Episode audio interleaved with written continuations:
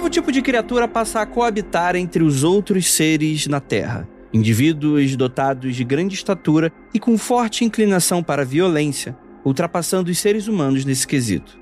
Tratam-se dos Nephilims, resultado da proibida comunhão entre os anjos e as humanas, que teria reinado sobre os mortais num período antediluviano. Mas essas criaturas teriam existido? O que sabemos sobre os gigantes?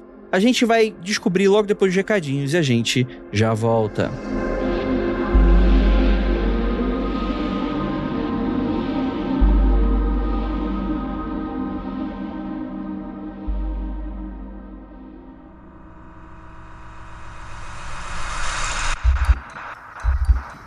Não há nada de errado com seu áudio. Adentramos agora através dos seus sentidos. Estamos preparando você para o que vai acontecer nos próximos minutos. Além do que conhece por tempo e espaço, o contato com algo além. Não conte para ninguém e nunca olhe para trás, pois este é Mundo Freak Confidencial.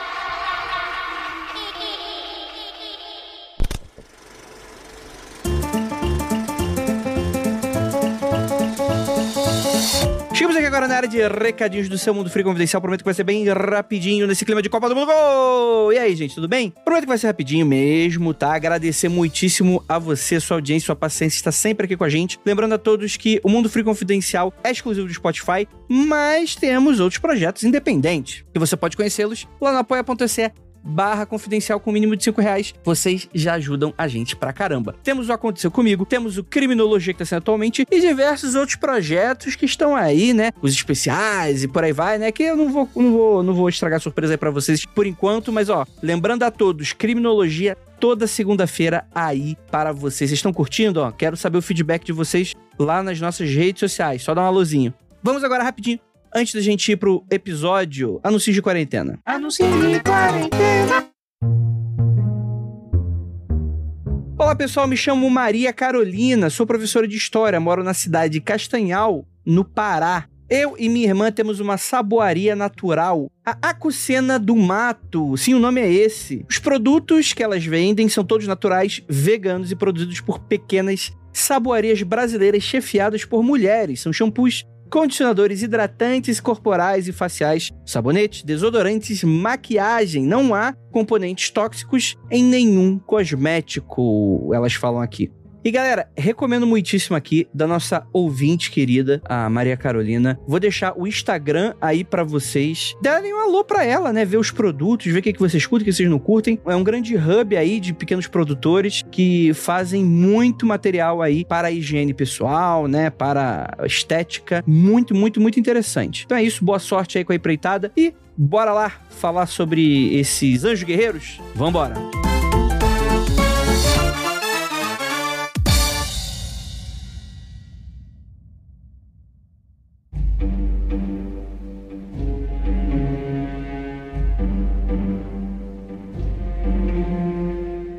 belas noites, queridos ouvintes. Está começando mais um Mundo Freak Confidencial. E os anjos me confidenciaram que você, ouvinte, vai se dar bem na vida, porque ouvinte de Mundo Freak é alguém destinado a se dar bem. Gostaram da profecia? Hoje a gente vai falar sobre os nefilinhos, os nefilins, os filhos dos anjos com humanas terrestres, né? E é um papo muito interessante que eu vou ter aqui com meu amigo Marcos Keller. Fiz o teste da Genera e deu lá 10% angelical. É só isso. Sou um nefilinho da puta, é isso aí. Olha aí. E temos aqui nosso queridíssimo Vinícius Ferreira. Me chamaram aqui para falar sobre legiões romanas, Blavatsky e alienígenas do passado. Caralho, muito bom. Aí, aí eu quero ver. Você subiu a Caralho, barra velho. do nível assim, foda agora. Caralho, bicho. É o nosso Rafael Jacaúna que faz magia, né? Tipo, é. E temos aqui nossa queridíssima Tupa Guerra. Olá, será que a gente vai aprender hoje qual a origem dos demônios na Terra? Vamos, é isso aí que a gente vai. Origem dos... de- Cara, hoje o Mundo Freak promete explodir cabeça pelo visto, hein? Rapaz. Ou pelo menos uma versão, né? Estamos aí com várias versões, inclusive. Não, mas aqui para mim vocês apresentam a versão, para mim é canônico. Por exemplo, a gente vai falar metade do podcast de texto apócrifo. Para mim é canônico, aconteceu mesmo, foda-se. Isso aí é... É, Depende de qual religião, de qual igreja você segue, porque o texto que você está falando apócrifo na igreja da Etiópia é Vou canônico. contar um segredo. Não sigo nenhuma. Então todas valem. Isso é um segredo? Não sei, talvez. Pra quem não me conhece. Gente, Netflix, pra você que não sabe, tá dando mole, esse tema é interessantíssimo, porque lida muito com mitos comuns, né? Pra quem não lembra também, nós temos um Mundo Freak confidencial sobre a origem dos gigantes, o número 107, no qual a gente esbarra nos Netflix, né? Seria uma das supostas origens, né? De que originariam aí mitos de gigantes, por exemplo, né? É um tema bíblico, né? E que, como todo mundo sabe, faz parte do evangelho mais interessante, que é o Primeiro Testamento, e os evangelhos ainda mais interessantes, que são apócrifos do Velho Testamento. Tem a linha hierárquica de interessantíssimo, né? Começa com apócrifo do Velho Testamento, aí vai para Velho Testamento, aí vai para apócrifo do Novo Testamento, aí termina com o Novo Testamento como o menos interessante de todos. Vocês concordam com a minha, com a minha lista ou não? É, onde entra o John Milton O aí? John Milton é Que é o, o verdadeiro testamento. É, esse é o pós, esse é igual o George Lucas, né? É a nova velha trilogia, né? É o universo expandido. O universo expandido da Bíblia. Universo expandido. Que ele não tá escrevendo novo agora. que é o que todo mundo conhece, né? No fim das contas. Exato, exato, exato. Mas, segundo as narrativas bíblicas, né, por mais que a gente esteja falando aqui um pouco de apócrifos, usa o Enoque, né, livro de Enoque, né, que seria o apócrifo que não, não tá na Bíblia, mas é como se fosse uma essa parte mais detalhada, né? Mas essa história também tá na Bíblia em versão resumida, que seria a história de que em dado, eu vou contar a versão resumida e vocês me corrijam. Tá bom. Os, os anjos, anjos, estavam lá, né? O que que eles sabem fazer? Ser passarinho. Ah, vai passarinho pra lá, passarinho pra cá, ficar de olho nos homens. Pode falar um negócio rápido? É, já tô errado, já. Vai, Já. vai corrija já, Topá. Não, não tá errado, não, não é isso, não. Tô só falar pro pessoal ouvir o episódio que a gente falou mais de anjos e, e, e esses bichos esquisitos, para as pessoas saberem essa a ideia de que anjo é um bicho meio indefinido, com um formato meio indefinido, mas que pode ter formato de gente, dependendo de quando eles querem, e que tem anjo de absolutamente todas as coisas que você imaginar tem um anjo, porque Deus cria anjo com palavra, então, tipo, ele fala palavra, cria um anjo, e isso é assim. Então, anjo é um negócio que tem é muito, viu? Mas já tá errado já. Porque não, não tá citando. Quando a Bíblia fala, ela fala filhos de Deus, não necessariamente anjo. Então já é um pressuposto. Ah, Ah, sim, verdade. Você já tá fazendo um pressuposto. tá bom. Mas segue aí, segue, segue pressupondo, tá tudo Mas bem. aí, você ca- caiu no erro, porque eu tô falando aqui de tradição fo- oral fora da Bíblia. Aí tu se fudeu. Mas tradição oral de quem, né? Essa é outra parada. Meu, eu, eu, Streetwise. Aí eu não tenho como discutir, aí você tá correto. Aí eu te peço, inclusive, desculpa pelo incômodo. É porque o Keller tem toda a razão, né? Existe uma diferença entre filhos de Deus e anjo, ou e arcanjo, e todas essas outras definições, assim, tem que... Não, beleza. Gente, pelo amor eu gravo com vocês, vocês são tão cabeçudo que eu não espero nem terminar. Mas beleza, vou continuar aqui. E aí, os filhos de anjo não tinha nada pra fazer, não tinha saído do PlayStation 5, eles estavam com uma crise ali nos chips e tava, tava caro.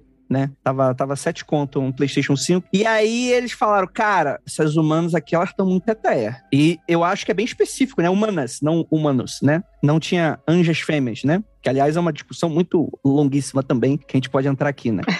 debater o sexo dos anjos. Exatamente. Não, não vamos, não vamos entrar aqui. Não vamos entrar. Não rolar. E aí eles se interessaram, falaram, opa, olha essas teteias aí. E aí eles fazem algo que seria proibido, segundo Deus, né? Deus proíbe essa, essa conexão, né? Esse encontro. E do filho dos anjos com as humanas, você teriam os Néfilins, que são retratados como monstros ou como gigantes e selvagens, e tudo isso junto e misturado, né? E a partir daí você tem algumas crenças muito interessantes, né? Que, que, que remontam até a outras mitologias, né? Então, quer dizer, graças a essa conexão, os anjos ensinaram algumas coisas para os humanos, né? Então, a magia, o como é que é, a maquiagem, né? Tipo, Maquiagem é a minha, minha parte favorita. Tecnologia em geral. tecnologia em geral e tal, né? Seria aí fruto dessa, dessa conexão desse momento, né? É isso é o que eu sei por Netflix. E aí a gente vai entrar em todas as contradições e questões de tradução, né? Mas pra mim é uma das partes mais legais da Bíblia, né? Eu, eu quando era criança, eu, eu adorava pegar aquela.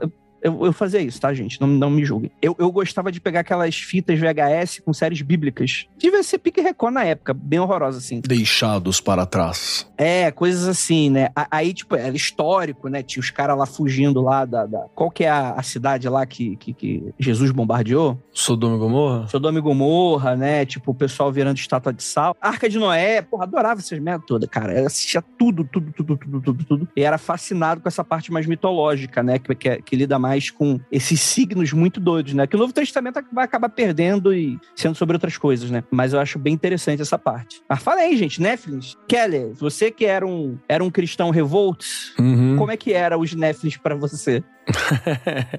Cara, a gente. Depende, depende muito da, do, do, lugar de onde você fala. No geral, no Brasil, tende a ignorar os Netflix. Você não fala muito sobre a respeito, porque é uma coisa que tem a dificuldade de fazer teologia a respeito e por aí vai. Você vai encontrar pouca gente falando. E é uma passagenzinha só também na Bíblia, né? Exato. Posso ler a passagem? Por favor, Tupá. A gente está falando aqui de Gênesis 6,4, né? Exato. Naquele dia havia Néfilins na terra, e também posteriormente, quando os filhos de Deus possuíram as filhas dos homens, e elas lhes deram filhos. E eles foram os heróis do passado, homens famosos.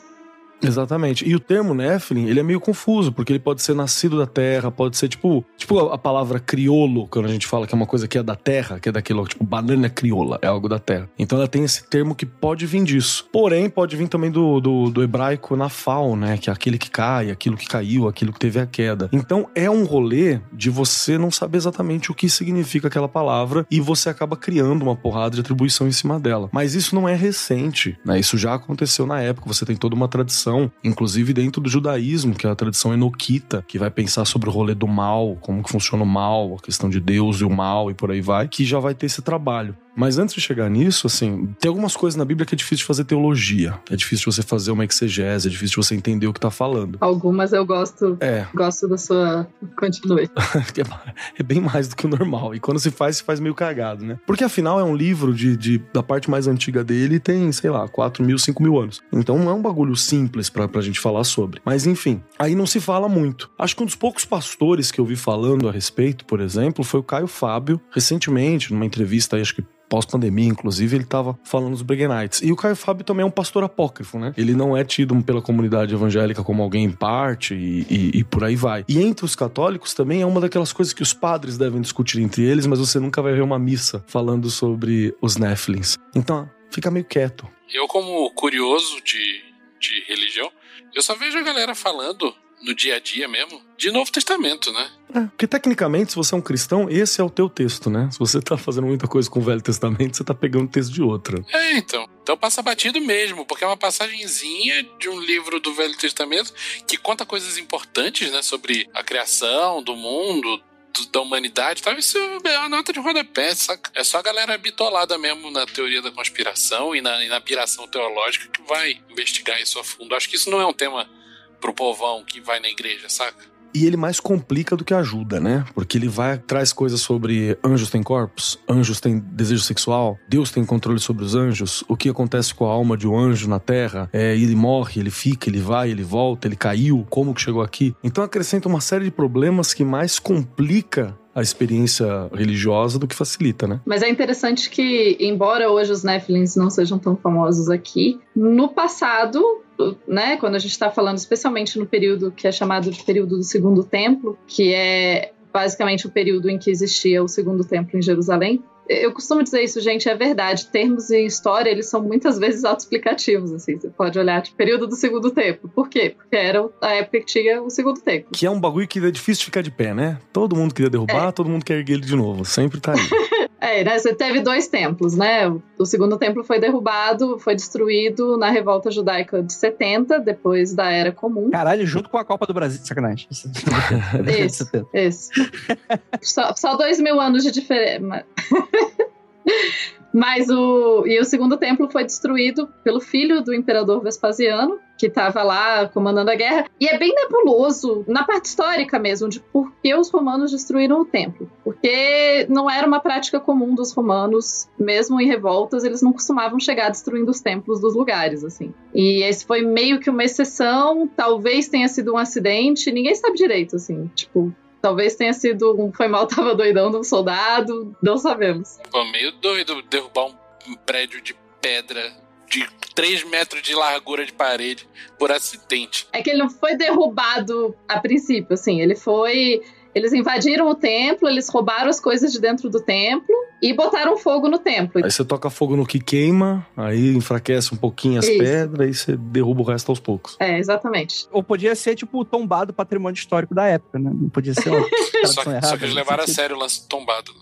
É, o tombamento, né? Mas, inclusive, hoje em dia, você tem uma parte do templo que sobreviveu, que é o Muro das Lamentações, né? A única parte do templo que sobreviveu em Jerusalém. Posso acrescentar um teoricamente a uma parte que sobreviveu? Pode. Porque teoricamente, pode ser que seja, sei lá, a parede da casa do Ah, que ficou lá, tá ligado? E a galera, ah, é da época, foda-se, vamos aí. certamente é o muro, certamente é da época, então tá tudo bem. É, é da época. E certamente tem gente se lamentando. Né, eu ganhei uma vez um pedacinho do muro de Berlim de presente. Aí me falaram: ah, isso daí deve ser castrista. Eu, gente, esse daqui é um pedaço de muro veio de Berlim, tá bom o suficiente pra mim. já, já tá cumprindo os dois pré-requisitos, É um muro de Berlim. Ninguém falou qual. né? Tudo bem que se juntar todo o muro de Berlim, você dá uma volta na terra, mas beleza, tá tudo certo, sem problema. Isso. É igual a história da cruz do JC, né? Exatamente. Se juntar os pedaços da cruz, dá um barco. 14 toneladas de madeira. Isso. Mas, mas no caso, esse muro foi comprado em Berlim. Então tá tudo bem. Então, esse pedaço de muro é um muro de Berlim. Mas voltando então, nesse período do Segundo Templo, que dá aí mais dos 400 anos, pelo menos, né? O templo é destruído lá em 70, mas a gente tem uns 400 anos. E você tem muitos textos de pessoas se perguntando, né? Assim, eu gosto que... é, eu acho engraçado quando o pessoal vira ateu, tá começando a descobrir esses textos e fala assim, nossa, olha essa parada aqui que não faz sentido, como se só ele tivesse percebido que tem alguma coisa que não faz sentido ou é contraditória no texto, né? Assim, o texto sagrado. Cara, tem dois mil anos, que tem mais de dois mil anos, três mil anos, sei lá, que tem gente olhando para esses textos e procurando e tentando explicar os rolês dos textos. Então, tinha. Pra começar, o pessoal só não aponta mais, porque nos primeiros 200 anos de cristianismo, eles mataram 99% daqueles que já discordavam, né?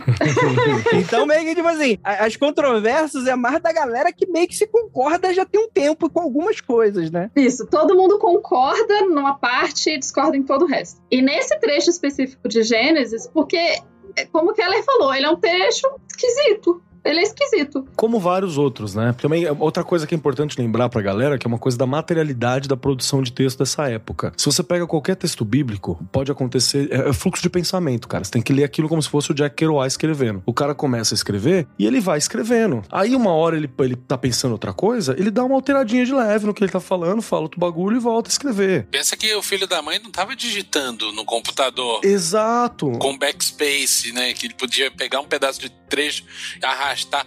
O cara tava escrevendo num pedaço de barro, dando martelada na pedra, saca? E quando não era um pedaço de barro, era um teco de couro, que se ele tentasse raspar muito, também varava o couro, tá ligado? Então não tem como eu ficar editando o texto. Esse rolê de editor é um bagulho que só vai surgir no século XXI. E olha lá, porque se você pegar a galera antes também, ninguém editava nada. Lembrando que para os religiosos são textos inspirados por Deus, então eles estão corretos. E são inspirados por Deus, e isso não muda o fato de que são fluxo de pensamento. Pensamento inspirado. Tipo, e eu, eu acredito, por exemplo, que Vagabundos Iluminados, de Jack Kerouac, é um livro inspirado. É bom pra caramba. Ninguém, ninguém termina de ler, mas é muito bom. Quando terminar, e Cara, Kerouac não é bom não, hein? Não, e essa outra questão, né, e pegando um pouco o que o Andrei falou, né, se o, o texto é inspirado e tal, esse não é o debate importante pra gente aqui. É um debate importante para outras pessoas, nesse momento não, pra gente. Mas a gente tem que pensar também que vários desses textos, eles eram passados de forma oral por Uhum. muito tempo. E só depois eles foram escritos. Então, até porque na antiguidade, pra gente é estranho, porque a gente é um mundo do livro. A gente escreve tudo. Pra gente escrever é muito natural. Na antiguidade, escrever não era necessariamente uma forma de guardar conhecimento. Você guardava conhecimento de forma oral. Escrever tinha outras funções. Então, você queria que um texto sobrevivesse, não necessariamente você colocava ele por escrito. E isso também modifica, porque, claro, a gente lê traduções em português. Boa parte desses textos, é um complicador, eles são poesia. Poesia. Poesia hebraica da antiguidade é um negócio difícil pra caramba. E ninguém sabe de, assim, porque a métrica, ela tem uma métrica e um som que não se parece com o que a gente entende por poesia hoje em dia. E ela só faz sentido quando lida em hebraico com a entonação correta. E quando você lê em hebraico, muitas vezes ela soa de um jeito que você entende o texto. Mas quando a gente lê em português, tem umas repetições e umas coisas que parecem tão esquisitas. Mas é porque é isso. Traduzir poesia é muito difícil. Traduzir poesia da antiguidade é muito mais difícil. Então tem que colocar tudo isso, né, somando. É, você perde também as nuances culturais que para os caras eram até meio óbvios de construção de pensamento. Sim. E que pra gente, a gente nunca vai captar e a gente não sabe exatamente o que, que é, né? Às vezes, filhos do, do Senhor, no hebraico lá, era uma parada muito óbvia pros caras e que pra gente hoje, interpretar como anjo pode não ser isso de maneira alguma, né? Pode ser um milhão de outras coisas, né? Inclusive porque, em geral, quando o que se traduz por anjo, em geral, é que é o angelos e que em hebraico é mais comum que seja ruar, que significa espírito, que significa vento, que significa sopro, que significa anjo, que significa demônio e que significa espírito de Deus. Essa mesma palavra pode significar todas essas coisas. Mas aí o pessoal não facilitava também. Jesus Cristo. Não. Pelo menos não é a palavra que significa mão e pinto, né, gente? Tem que. Tem que. tem uma. Você já tá no lucro, né? É, mas esse não é o ponto. Mas. no caso aqui, a gente tá falando de filhos de Deus e não necessariamente. Então não é Ruar, é Ben. É, Ben Ha Elohim, né? Ben Ha Elohim, filho de Deus. Então, Ben, você é o a palavra para filho ou crianças, né? Inclusive, uma coisa que a gente traduz muito comumente por filho, com o no final, né? E no hebraico não tem essa conotação de gênero nesse momento. O que ele tá falando é, tipo, crianças de Deus no sentido sem gênero, né? É, eu acho que, inclusive, o gênero ele surge depois, que é o banot, né? Banó. Que aí é depois do, do, período se usava igual, se eu não me engano, inclusive. E a ideologia de gênero aí aparecendo aí na Bíblia, tá vendo? É a ideologia de gênero, né? que aí é uma inflexão, é uma inflexão da palavra para poder denotar alguma forma de gênero, mas posso estar errado também. É por aí. Então, assim, esse trecho, como todos os trechos, esse trecho trazia questões, né? Porque, assim, vamos lá. O que o 6.4 tá falando em português, né? Porque também, quando os filhos de Deus possuíram as filhas dos homens e elas lhe deram filhos. Então, rolou aí intercurso carnal entre seres possivelmente celestiais e filhas dos homens, que, né, no caso, seriam humanas. Beleza. E daí tem uma coisa que eu quero destacar que é logo depois que eles falam: eles foram os heróis do passado, homens famosos. Em outras traduções fala que esses nefilins eram os valentes, os homens de renome que houveram na antiguidade. E daí aqui, isso daqui remonta a uma tradição que é a tradição das quatro idades do mundo, que aparece também nas guitas indianas e aparece em vários e vários outros lugares. A gente não vai entrar nas quatro idades do mundo muito a fundo aqui. Aí o Vinícius vai chorar, porque ele tá aqui para falar da Blavatsky que retraz isso aí. Tá, mas daqui a pouco ele fala. Estou pacientemente aqui esperando para uma entrada triunfal. falando, vocês estão todos errados de acreditar na Bíblia, Enoque. O negócio é acreditar no Zacarias Teaching. Aí bicho pega. Caralho, Zacarias. Caralho, tu vai citar Zacarias Teaching, meu Deus do céu. Ah, eu vou. Eu vou. Não me segura, não. Aguardo ansioso. Então tá bom. Está, já, já chegamos lá. Se não tiver mestre secreto de S de papelão, vou ficar chateado nessa história aí.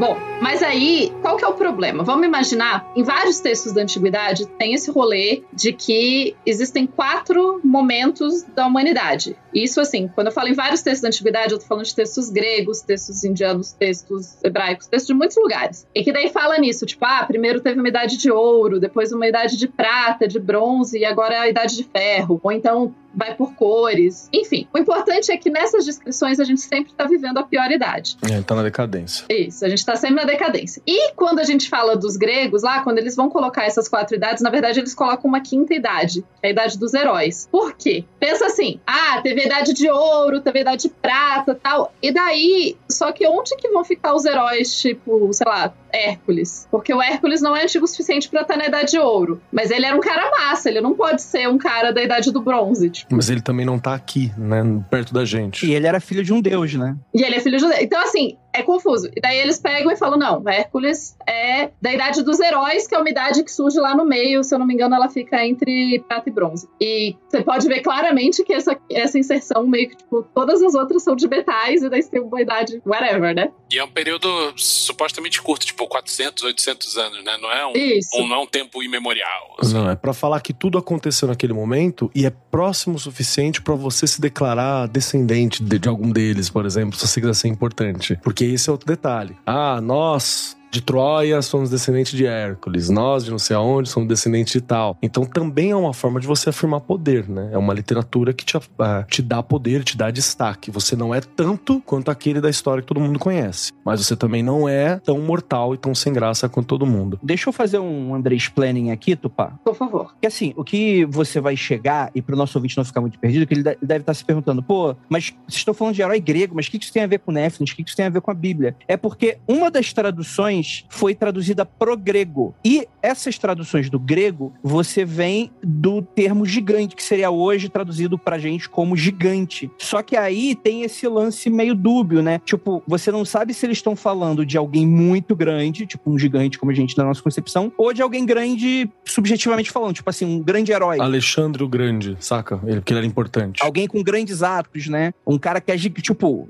ô meu gigante, tipo, chama o garçom, o meu gigante. E aí tem a questão que é o seguinte: olha que doideira, o erro de tradução vai levar a gente a, a criar um monte de coisa em cima, né? Se for esse outro gigante, esse contexto que a Tupá tá falando faz todo sentido. Então eles não estão falando sobre gigantes nesse sentido. Como os gregos, eles tinham essa noção de deuses, de que é normal ter filho de Deus andando pela terra, eles não estão falando de um necessariamente de um anjo caído. Na cabeça dele, o zeitgeist dos caras era um Hércules, por exemplo, da vida, que era um cara de grandes feitos e muito selvagem e que fez muita merda, porque os heróis gregos, diferente do que nossa cultura ocidental está acostumada, eles faziam muita merda e tinha muita tragédia envolvendo eles, né? O, o Hércules matou a própria família, né? Então, assim, vários desses heróis acabaram na merda, tipo, fizeram cagada, foram injustos pra caralho na nossa concepção ocidental. Então, por exemplo, caberia muito bem pra falar de um monte de coisa, né? É isso mais ou menos, né, Tupá? Isso, e porque assim, Gênesis está lá claramente dizendo que os Nephilim são os heróis do passado, os homens famosos do passado, os heróis da antiguidade. Então, boa parte dos autores vai dizer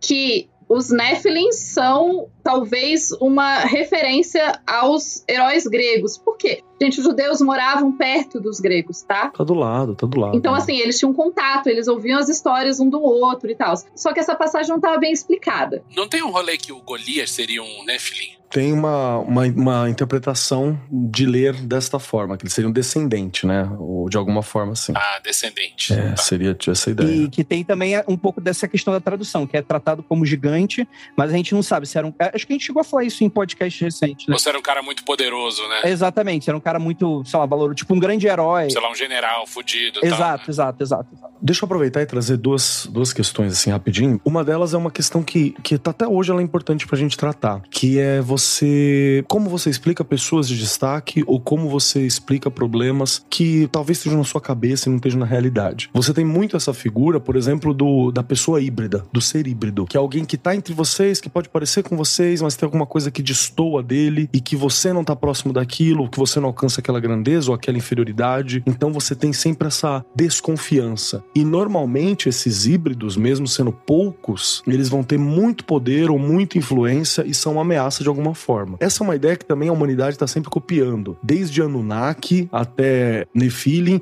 até Body Snatchers na década de 70, tá ligado? Quando você fala sobre a possibilidade de comunistas infiltrados nos Estados Unidos, né, que são pessoas que parecem americanos, nasceram na América e não sei o que, mas são soldados dormentes A galera fala de reptiliano até hoje, né? reptilianos, né? Pessoas que têm o gene. E você- isso quando você fala de uma coisa assustadora negativa, mas você também tem a versão positiva disso, que são crianças índigo, são pessoas que nasceram com um toque específico do então, existe uma mística também que ajuda tanto a explicar aquilo que você não entende, quanto talvez dar um valor pra você que se acha deslocado. Isso é uma, é uma, é uma estratégia, uma estratégia linguística, uma estratégia de observação que sempre vai ter também. Essa é uma questão que você pode observar aqui. Ela tá aqui presente, né? E tem alguns outros pontos também que eu acho que são legais pra gente levantar, até sobre a problematização da palavra que a Tupá tava puxando, né? Quando você fala estamos partindo do pressuposto que esses filhos de, de Deus, né? Esses Ben Elohim, eles são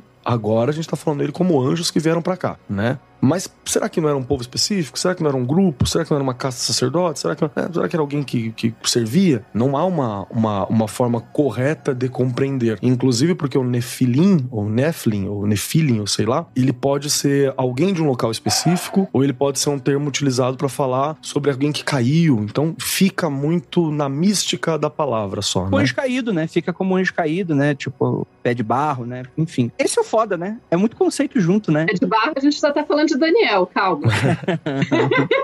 Ou você tá falando da galera que mora aqui perto de mim, que eu moro numa área semi-rural. Pé de barro é constante. Várias piadas teológicas aqui hoje que vai ser difícil pro nosso ouvinte que não entende nada da teologia.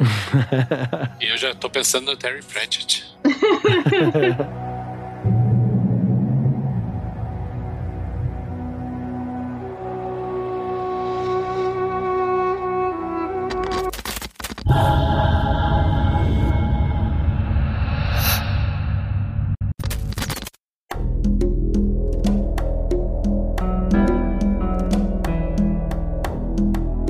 nesse rolê todo, né, que a gente tá aqui falando, tá confuso, ah, o pessoal tá tentando entender, e pãs, tem várias questões, e daí que vem o universo expandido, né, que é a parte que é mais interessante, que vai trazer mais detalhes, porque isso, a Bíblia, Gênesis 6, fala muito pouco, gente, fala ali o que eu li, tudo bem que antes fala que os filhos de Deus viram as filhas dos homens, viram que as filhas dos homens eram bonitas, e escolheram para si aquelas que agradavam, e daí essa, esses nefilins vão ficar aqui, o Senhor viu que a perversidade do homem tinha aumentado na Terra, e porque os Nefilim estavam aqui aumentando a perversidade, mas tudo isso tá meio estranho para quem tá lendo lá no segundo templo. E daí começam a surgir os textos do universo expandido, né? Legends. É. Especialmente Enoque e Jubileus, que são os mais famosos, mas você também tem outros, como é, o segundo livro de Baruch, enfim, tem outros textos que a gente pode vir aqui. E eu adoro a história do Enoch. Eu acho o Enoch fantástico, maravilhoso. Filho de Noé, né?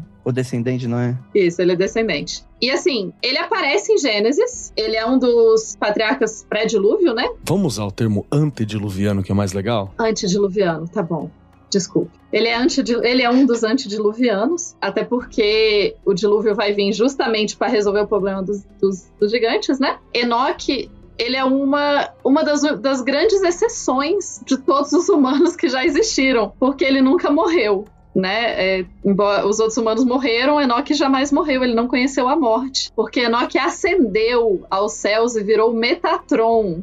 Olha que doido. Que é um anjo de fogo. Então, assim, Enoque, ele era um, um humano normal, como todos os outros humanos, e é, ele viveu 365 anos, de acordo com Gênesis, o que é, tipo, muito menos do que toda a galera que tava ali com ele, que tá ali na média de 700, só que ele ascendeu, né? Existiu um momento que ele não era mais porque Deus pegou ele para si. E é isso. É o famoso transladado bíblico, né? Que é quando você é retirado do, do, do mundo carnal, do plano material, para ser levado para o seio do divino. Eu vou te explicar o que, que acontece. Você tá jogando lá Roller Coaster Tycoon 2, e aí tem aquele participante que, é, que era um jogo de simulador de parque de diversão, e aí aparecia aquele menino chato pra caralho. E o que, que você fazia? Você pegava a sua mãozinha de Deus, comandando o parque, pegava a pessoa, ela subia com você e se jogava na, no, no, lago de crocodilo. É isso que aconteceu. Só que no caso, pra esse cara foi bacana. Foi, ele, ele acendeu bacana, né? Ele ganhou um negocinho bacana. E só pra vocês saberem, ó, o Enoch, ele é pai do Matusalém, que é pai do Lamek, que é pai de Noé. Olha aí. Deu pra ver aí a,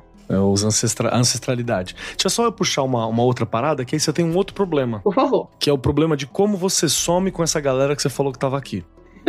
Sacou? Porque assim, você fala, não, tem uma galera que é foda, que eles são esses filhos dos anjos, são, são os estranhos, eles são diferentes, eles são poderosos, eles são pica. Eles não estão longe demais, mas eles também não estão aqui mais. O que, que aconteceu então? Eu preciso arranjar um jeito para falar do porquê que essa galera desapareceu. Isso você tem em vários outros locais. Por exemplo, sei lá, você tinha entre os nórdicos dizendo que tinha os gigantes de gelo que andavam pela terra. Aí a galera fala, porra, mas eu nunca vi um gigante de gelo. Ah, é porque o Thor tinha que matar todos, né? O Thor tá aí caçando, por isso que a gente não vê. Então você tem que arranjar uma desculpa para assumir que essa galera também. Isso é normal. Você precisa arranjar um jeito. Você precisa falar que alguma coisa foi feita. E é aí aonde você surge, por exemplo, o tal do dilúvio né? Que é esse momento mítico barra real, porque eu vi uma vez no, no Orkut que encontraram a Arca de Noé no topo do, do Everest.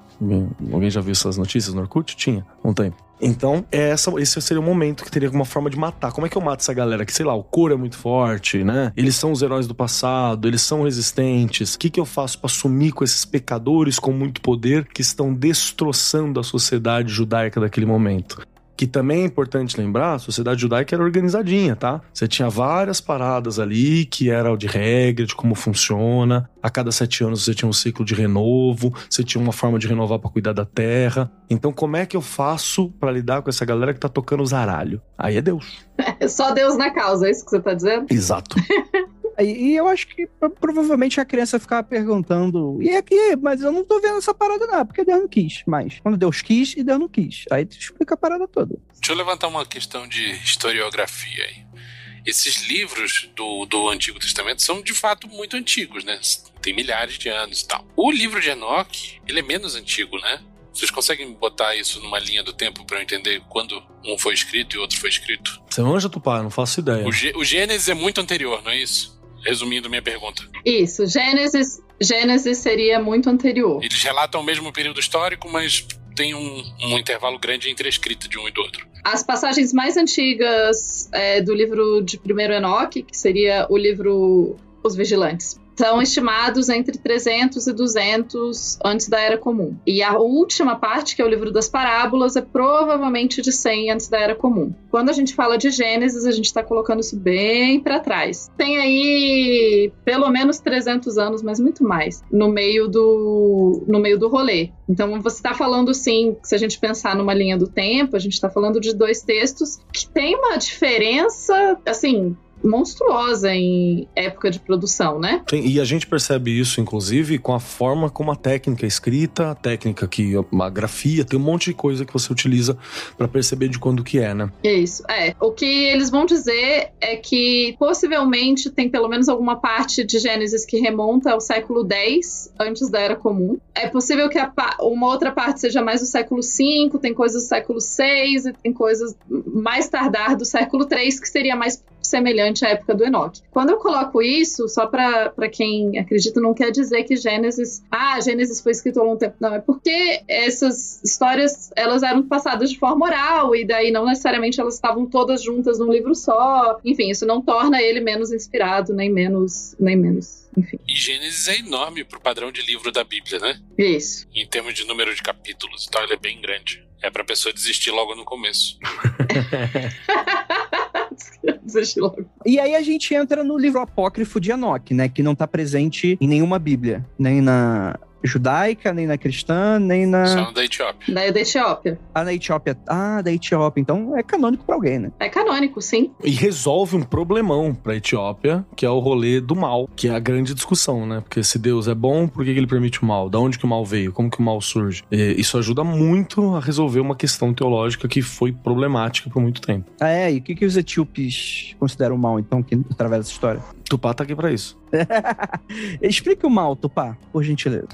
Eu não acredito que o Andrei tá mandando essa de novo. O pessoal da Etiópia sabe explicar o mal rapidinho. Diferente de mim. Ah! Você sabe também. Liga pro Etíope e resolve. Né? Isso. Então, quando a gente tem o, o, texto de Enoch, como eu falei, ele é um livro que tem muito, muita coisa, gente. Ele não tem só o rolê do, dos gigantes, né? E ele tem a, traduções manuscritas dele em etiópico, aramaico, hebraico, grego, cóptico, latim e siríaco. O etiópico sobreviveu top inteiro pra gente, porque é um livro canônico, ele tá aí inteiro. Nos manuscritos do Mar Morto, a gente tem, não tem etiópico, mas tem aramaico e tem hebraico. Então você tem muita coisa que sobreviveu. E o que, que ele fala, né? A primeira parte do livro de Enoque fala justamente, expande Gênesis 6, de 1 a 4 sobre os Bene Elohim. Então tem um livro inteiro dedicado a explicar esse pedaço. E ela, ele conta também como que o Enoch viaja para o céu. Você acredita que, de acordo com uma parte dos acadêmicos, vai dizer que essa parte realmente é do século ali 4 ou 3, tem nesse livro, que é o que é mais interessante pra gente. Começa com uma parábola do Enoch falando sobre a divisão do futuro entre aqueles que são corretos e aqueles que não são corretos. Aí fala sobre a queda dos anjos, a desmoralização do, dos homens, né? Ou alguns anjos tentando interceder e, enfim, esses problemas. Aí Enoch tem um sonho visão em que o Azazel fala para ele, anuncia que os, os anjos vão chegar, vai ter um, um momento final, vai ter um, né, um, um, fim do mundo, enfim. Aí Enoch vai viajar e tal, porque, gente, é misturado, como falou, né? Tem a parte dos anjos caídos, mas tem também essa parte aqui do Enoch viajando, e tem um monte de coisa de Enoch viajando que a gente não, não é tão importante pra gente aqui. Ele era youtuber de rolê, né? Tava ele lá.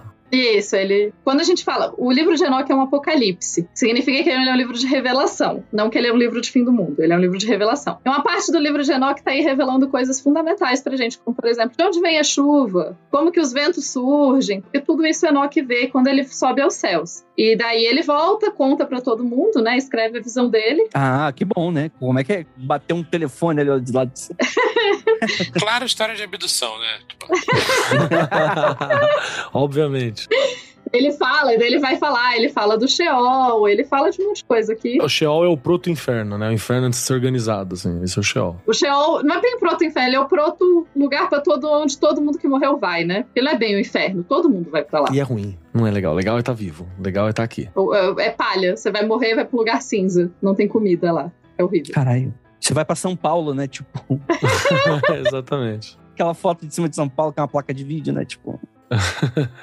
a placa-mãe, né? Enfim, então é no livro de Enoch que você vai ter essa explicação melhor do que que tá acontecendo. Tá, eles viram as mulheres, daí é aqui que tem todo esse rolê do, de falar da maquiagem, que os anjos ensinam para os homens e o que, que ele traz de tão terrível. E isso é muito utilizado em igrejas até hoje para, né, essa parte se utiliza, né, que nem tá no cânone daqui, teoricamente. Exatamente, falar que maquiagem é negativa e tal. E bora lembrar que maquiagem tem um, ela tem um quê de superpoder, tá? Porque ela se passa um bagulho e ele te faz que você parece que tá mais vivo, te torna mais interessante para algumas pessoas. Você pode desenhar símbolos na tua pele. Ela, tipo, ela permite você, na hora que passa um negocinho preto aqui na parte de dentro do olho, antes você tinha que fechar o olhinho assim para ver a distância. Agora você consegue deixar o olho mais aberto para ver. Então tem umas coisas da maquiagem ali que ela dá um enhancement no ser humano ali. Ela dá uma, um desenvolvido. Isso não é, não é só pintar a cara, tá? A maquiagem tem uma porrada de bagulho muito louco nele. Protege do sol, serve para não sei o quê. Pô, só ver drag queen, né, mano? É outra parada, mano. E poderosa, inclusive. Tá. Poderosa. E você não discute. Jamais. jamais. E é tão interessante o, o rolê do, dessa parte do livro de Enoch, porque a tradição enóquica é muito prevalente nos manuscritos do Mar Morto, né? Você tem vários outros textos. Você tem, por exemplo, lá o livro dos gigantes, que é você tem oito textos que oito grupos de fragmentos que tem pedaços do livro dos gigantes. E daí você tem que, assim, por exemplo, tem uma parte é muito muito quebrado, tá, gente, como bons fragmentos do Mar Morto, mas é assim, eles sabiam os segredos de Lacuna. E. Que é lacuna? É uma lacuna. Não, não, não, não, sabemos. É um buraco. Lacuna é um buraco. É um buraco. Não, ah, entendi. Não tem esse pedaço. O papel tava rasgado. O papel tava rasgado. Ah, entendi. Alguém Bom, fumou o papel, alguém tá, chutou o bagulho. Não fumou porque o papel é couro, mas. uma traça comeu, uma cabra mastigou essa parte. A cabra eu acho provável. o papel é couro, tá, gente? Então. mas aí, ó. Fala assim: eles sabiam os segredos de não sabemos o que. O pecado era grande na terra, lacuna. E eles mataram muitos, lacuna. é, isso aí.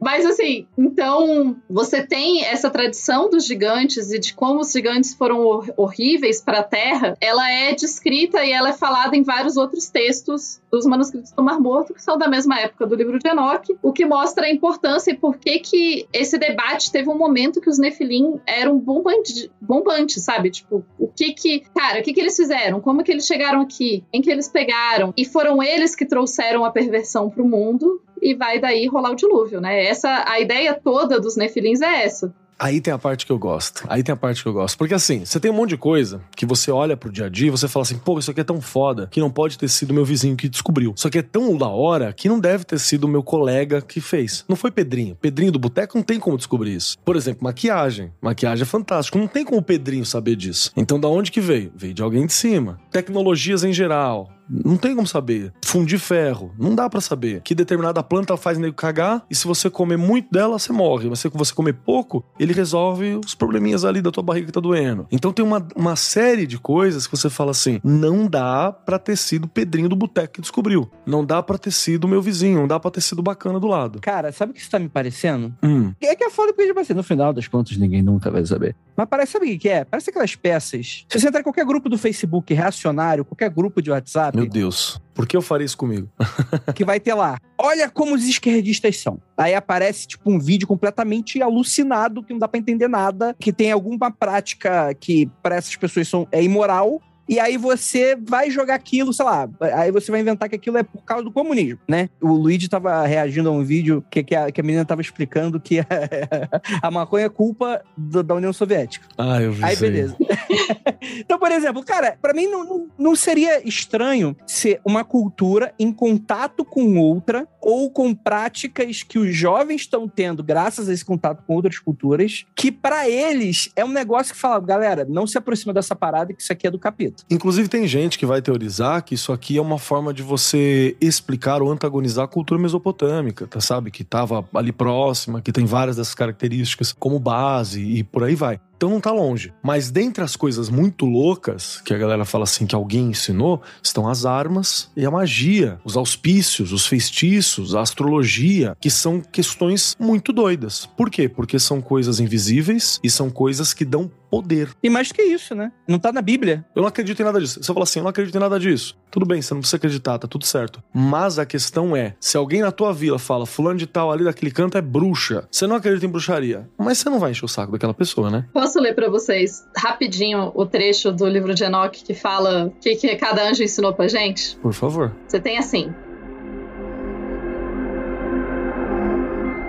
E Azazel, que era o chefe, Azazel ensinou os homens a fazer espadas e facas e escudos e armaduras, Coraças, né? Modo... cora- é, breastplates, é armadura mesmo, peitoral, e fez com que eles soubessem sobre os metais da terra e a arte de trabalhar com eles. E ensinou a fazer pulseiras e enfeites e o uso em como torná-los bonitos e como fazer todos os tipos de pedras caras e todas as tinturas coloridas. Ou seja, ensinou a fazer joias, além de ensinar. Só uma vírgula rapidinho. Muito dessa estrutura de como tá apresentado o que cada um desses caras faz, a gente vai ver, por exemplo, na Goetia. É a mesma estrutura literária de você falar o nome e colocar isso embaixo. Não é não, Venâncio? É isso. É, é o que eu ia falar em dois segundos se você não falasse. Ah, desculpa. Não, não, não, tá certo. É Goetia, pra quem não sabe, é uma tradição esotérica. Se você não sabe, você vai agora no Magicano, que a gente fez um programa muito bacana sobre Goetia, e eu não sei o número do programa. 169. 169. Azazel ensinou tudo isso e ensinou também o embelezamento das pálpebras, né? Ou seja, e as tinturas coloridas. Ensinou maquiagem. E surgiu muita impiedade. E os homens se prostituíram e foram desencaminhados e se tornaram corruptos em todos os seus caminhos. Caralho, parece texto de Bolsonaro mesmo, bicho. isso aí, cara, isso aí foi um Bolsonaro que escreveu, não é possível. Tenho certeza. O pessoal usa justamente. é, Essa é uma linguagem de texto religioso. Mas você falou, Tupá, tem muito sentido, cara. Parece muito a cultura, que às vezes tinha uma questões muito simples, reclamando da tradição em contato com outra, né? Tipo, sei lá, com romanos, com. com é, romanos talvez nem existissem na, na época dessa forma, né? Os gregos, né? Os, os helênicos. Estavam lá, estavam lá, estavam lá. Já tava lá, então? Tá- mas tava lá, tipo, saca? Tipo, os caras tinham teatro, tinha uma toga maneiraça, eles já trabalhavam com espada e com. E... Me- Mesopotâmia tava, tava mais perto, o Egito tava lá desde sempre também, do lado. Ficava, ficava pintando os olhos. Entendi, entendi. Mas você tem uma, uma questão pontual aí que é, que é legal. Textos de extrema-direita, bolsomínicos, eles têm uma estética apocalíptica. Isso. Estrutura apocalíptica. Isso, eles usam exatamente a mesma forma de escrever pra passar a mensagem, entendeu? É escatologia, né? Então, só dois mil anos atrasados. Isso.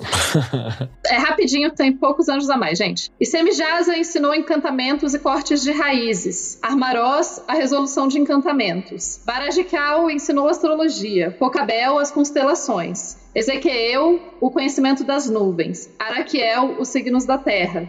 Shamsiel, os signos do sol. E Sarariel, o curso da lua. O livro de Enoch, então, explica, né, certinho, teoricamente, o que, que cada um trouxe para a Terra e como que isso corrompeu os homens. E que são todos elementos de domínio da realidade como você tem. Então, com a lua você consegue lidar com plantio, com a astrologia você consegue lidar com campo, com centeio, com cuidar de animal. Com não sei o que você consegue lidar com outro, com arma você lidar com tal coisa. Então, são coisas que dão poder sobre a Terra, né? Essa é uma das, das, das questões aqui. Agora é interessante porque no mesmo período a gente tem um outro livro que é conhecido como Jubileus, que é basicamente um livro de calendário, tá, gente? Por isso Jubileus. Ele é um livro que fala de períodos e etc.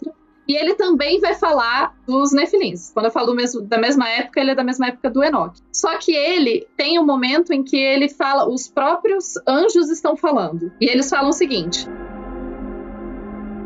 E explicamos a Noé todos os remédios das suas doenças, junto com as suas seduções como ele poderia curá-los com ervas da terra. E Noé escreveu todas as coisas em um livro, conforme o instruímos, a respeito de todo tipo de remédio. Assim, os espíritos malignos foram impedidos de ferir os filhos de Noé. Então, o livro de Jubileus, embora os anjos tenham trazido corrupção, eles também trouxeram conhecimento para Noé e os filhos de Noé, que vão ser a galera que vai sobreviver ao dilúvio, têm conhecimento que eles receberam dos anjos, mas não é conhecimento ruim porque eles não foram corrompidos, entendeu? Então é muito louco porque mesmo na antiguidade já tinha um debate sobre isso. Interessante, hein? Né? E no mesmo texto, que é Jubileus, eu gosto muito de Jubileus porque eu gosto muito de Jubileus, né, gente? ah, é, amigos portugueses, calma. Fiquem calmos. não tem nada demais acontecendo aqui. Tá tudo bem. Esse texto é interessante porque nessa parte de Jubileus, o que está acontecendo? Os filhos do Noé, eles estão justamente reclamando pro pai dele que eles estão sendo perseguidos por demônios. E daí eles falam, tipo, ah, os demônios estão tentando pegar as crianças do Noé e destruir e levar elas pro mau caminho e etc. E daí Noé vai rezar para Deus e falar, tipo, porra, Deus, que, né, tá, tá difícil isso daqui e tal. É, e daí Deus vai tentar resolver a questão. E daí a gente tem o que eu falei para vocês, eu falei para vocês que eu ia contar a origem do mal na Terra. O que, que, aconteceu? O chefe dos espíritos, Mastema, e aqui vale dizer né, que Mastema, embora a gente não tenha certeza se Mastema aqui é usado como nome próprio, tá? Mas Mastema significa hostilidade, animosidade. Então, ele é descrito como o anjo de Mastema, o que ele seria então o anjo da, da hostilidade. E ele é o chefe dos espíritos. Ele veio e disse: Senhor Criador, que alguns deles permaneçam diante de mim, que Deus vai prender todos os, os, demônios, né? E que ouçam minha voz, façam tudo o que eu lhes disser, pois se alguns deles não forem deixados, não poderei executar o poder da minha vontade sobre os filhos dos homens, porque estes são para corrupção e desvio antes do meu julgamento, porque é grande a maldade dos filhos dos homens. Então, os demônio começa a encher o saco dos filhos de Noé depois do dilúvio. Quem são os demônios? São os espíritos dos nefilins. Ah. É isso que eu tava chegando. Nefilins estavam causando caos na terra. Aí Deus falou: cara, causando caos na terra, destruiu meus homens, eles eram tão legais. Dilúvio mata todo mundo, vamos recomeçar. Dilúvio matou todo mundo, certo? Deus já, já teve um, um discurso meio doido de, ah, cara, não dá para fazer uma omelete sem quebrar alguns ovos e mata 99% da humanidade e dos bichinhos. O problema todo é matar os bichinhos. E os dinossauros. Esse caso ele falou: não dá, pra, não dá pra fazer um omelete sem quebrar a casa inteira. Foi isso que ele fez. eu preciso fazer esse omelete aqui, talvez eu precise quebrar a parede. Demolir essa parede, é. Mas essa é uma questão, é uma questão super importante. O que, que você faz com aquele que tem uma alma, de certa forma, tocada pelo divino e imortal? Isso, são os Nephilim. O que, que, essa, que acontece com essa alma? Ela renasce? Ela continua? Não! Ela vai? Ela vai pro céu? Deus não quer no céu? Ela vai pro inferno, não existe inferno ainda. Então, para onde que vai parar essa, essa parada? A primeira questão é: anjo tem espírito? Hum, nesse caso, sim. Cara, sabe como. Sabe quem resolveu tudo isso melhor ainda? O, o Tolkien. Saca? ele foi o cara que pegou esse bagulho tudo e deu uma ordem que, ó, que você fala assim, ó. Isso é ordem, hein? Isso, aqui tá organizado. Fica a dica. Então, mas ó, é justamente para entender esse problema que Jubileus existe. Porque, tá, Os Nefilim, vamos destruídos. Tá, todos os Nefilim foram destruídos. Só que o espírito dos Nefilim ficaram aí atormentando os filhos de Noé. Sim. Então, depois do dilúvio, depois que eles estão reconstruindo, teoricamente tá tudo massa depois do dilúvio. Só que aí tem espírito de Nefilim atormentando os filhos de Noé. Isso é um problema. Os filhos de Noé vão lá e reclamam: Noé, tá difícil. Aí Noé reza para Deus. Aí Deus fala: vou prender todo mundo, vou prender esses espíritos todos. Aí Mastema chega, que é esse pedaço que eu tava lendo, Mastema chega e fala: calma, Deus, o que, que vai rolar? Para, para, para, para, para. Para tudo, calma. Se você prender todo mundo, como que eu vou poder julgar e, e, e cuidar dos filhos dos homens? Porque a Mastema é um cara que tá do lado de Deus, é um cara, né, que ele é um anjo da animosidade, mas ele serve a Deus. E daí Deus fala: não, então tá tranquilo, tá sussa, né? Então Deus disse que a décima parte deles permaneça diante dele, Máxima, e que nove partes desçam ao lugar de condenação. E assim ficaram um décimo dos espíritos do Nefilim, dos Nefilim ficaram na Terra, e esses são, seriam os demônios que estão aí atormentando os filhos de Noé até hoje. A serviço de Mastema. A serviço de Mastema. Seria uma outra origem dos demônios que não anjos caídos. Quer dizer, até que seriam anjos caídos também, né? Não são, de certa forma, anjos caídos. Só que assim. Não... Só que os caídos são, os, são esses aí, são esses malucos que chegaram aí. É que falar que anjo caído é uma coisa muito forte. É um grande anjo, uma, uma, é um nível hierárquico superior, que é alguém criado diretamente pelo divino, pela palavra divina e tal. Aqui você tem de novo o intermediário. Ele não é tão foda quanto aquele que foi criado direto, mas também não é Zé Ruela que nem a gente. Então você tem uma coisa intermediária para explicar esse meio do caminho, né? E de novo, serve para explicar um problema, que é se Deus é bom e criou o mundo para ser bom, por que, que é tudo uma bosta? É. Né? Onde é que tá a cagação? Ou Deus tá de zoeira, ou tem alguém aí que tá tocando terror. Isso explica quem tá tocando terror. E eles são normalmente chamados, inclusive, é muito comum que eles sejam é, conhecidos como os bastardos. Os, os anjos caídos também são conhecidos como bastardos. E muitas vezes na literatura antiga, quando eles estão falando de coisas malignas, eles falam os espíritos dos bastardos.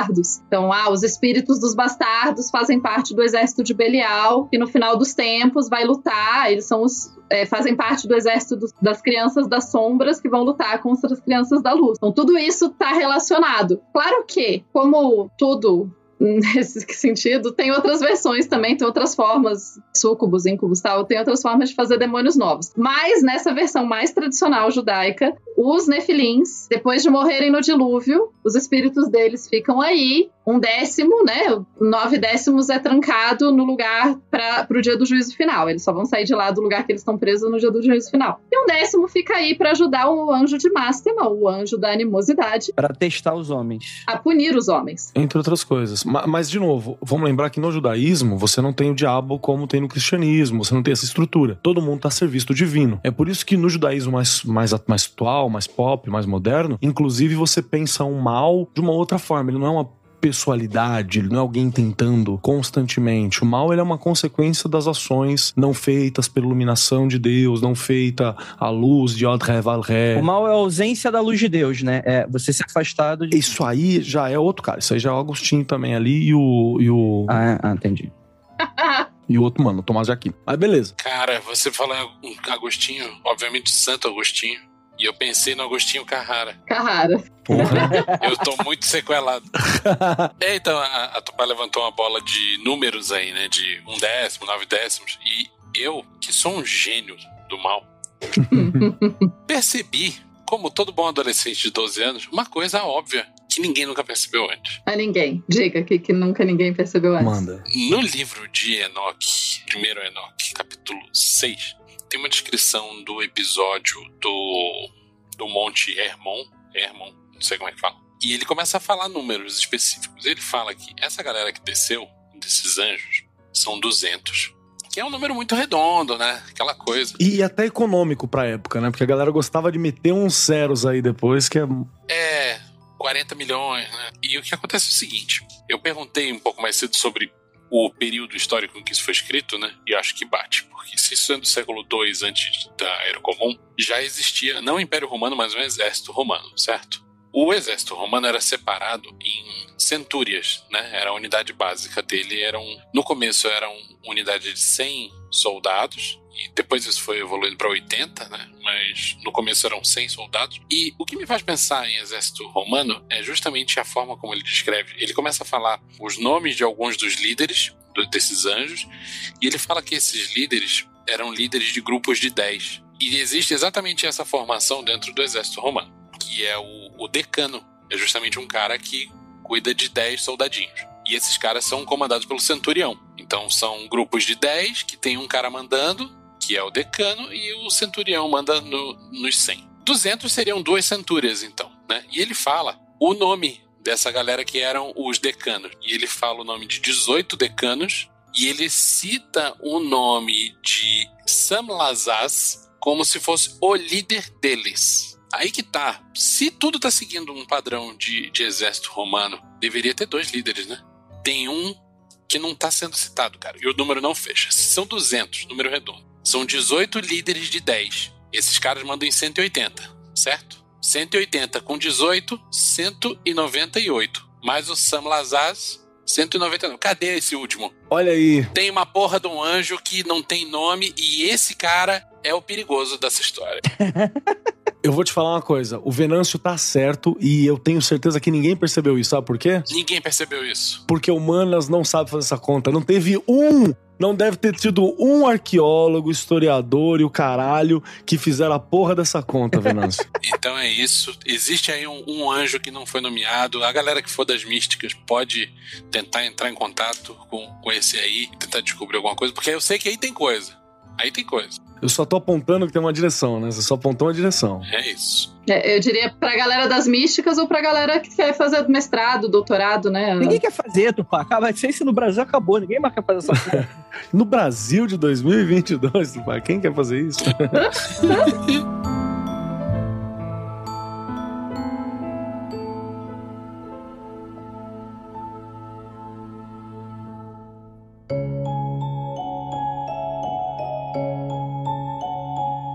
Eu vou puxar uma questão aqui também, hein, cara, que eu quero dizer que eu gosto, que eu acho muito legal, Ah, pu- puxe, puxe. é justamente que você tem uma reflexão e um reconhecimento de que aquilo que os, os Nefilim, né, que aquilo que os anjos, que essa galera tudo ensinou pro ser humano, é algo grande. Por que, que eu gosto de falar disso? Porque mesmo quando você pega a Bíblia, por exemplo, quando a gente vai falar sobre magia, a Bíblia, ela, em vários textos do Velho Testamento, ela reconhece a existência de magia, que magia é um bagulho que acontece. Só não gosta. Ela fala, não faça. É, não faça, fica longe disso.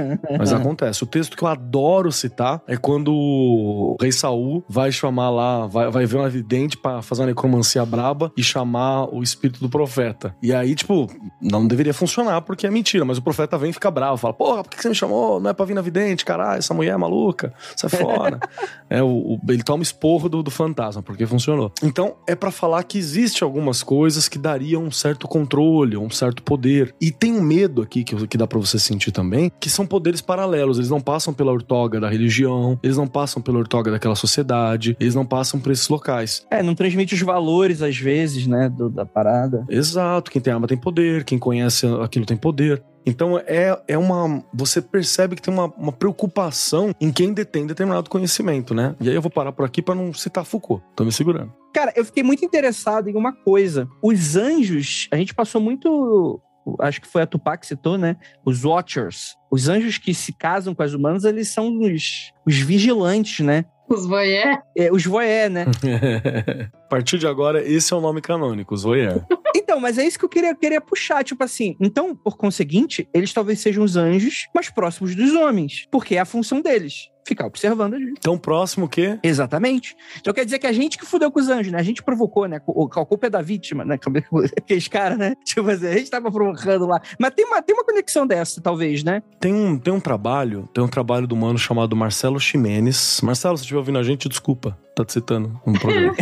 é, que ele fez um, um trampo de teologia, foi mestrado. Foi mestrado. Lá pra. É, pela forma como o texto tá descrito, ele não tá, tipo, apresentando a ideia própria, né? Ele tá discorrendo sobre algo, então deve ter sido mestrado. É da PUC, na PUC de Pernambuco, se eu não me engano. Não, na PUC de Recife, perdão, na PUC de Recife. Não, na Universidade Católica de, de, de Pernambuco, perdão. Universidade Católica de Ela Pernambuco. não é pontifícia, é isso que você tá É, dizendo? Não é, não é, não é pontifícia. Que o trampo chama Anjos Rebeldes e fala sobre a relação entre os textos bíblicos e a tradição dos vigilantes do judaísmo enoquita. Então ele vai falar justamente sobre essa relação e sobre a construção dessa ideia de rebeldia, né? Sobre essa construção dessa, dessa ideia de como resolve a questão do mal, por exemplo, né? É uma, é uma, uma saída Não vou usar fácil porque não é fácil, mas ela é um, um desenvolvimento teológico para resolver um problema moral, né? De da, da, onde surgiu aquele mal. Inclusive a ponto de dizer sobre a impossibilidade de um mundo sem o mal. E aí, esse mal, primeiro, é físico, porque eles são essas criaturas, e depois ele vira moral, porque ele vira o patrulhamento dessas criaturas para as pessoas que se mantiveram agindo como elas agiram. Então ele tem uma construção teológica, mas ele está, está observando sobre cultura, né? Então é bem legal para dar uma olhada.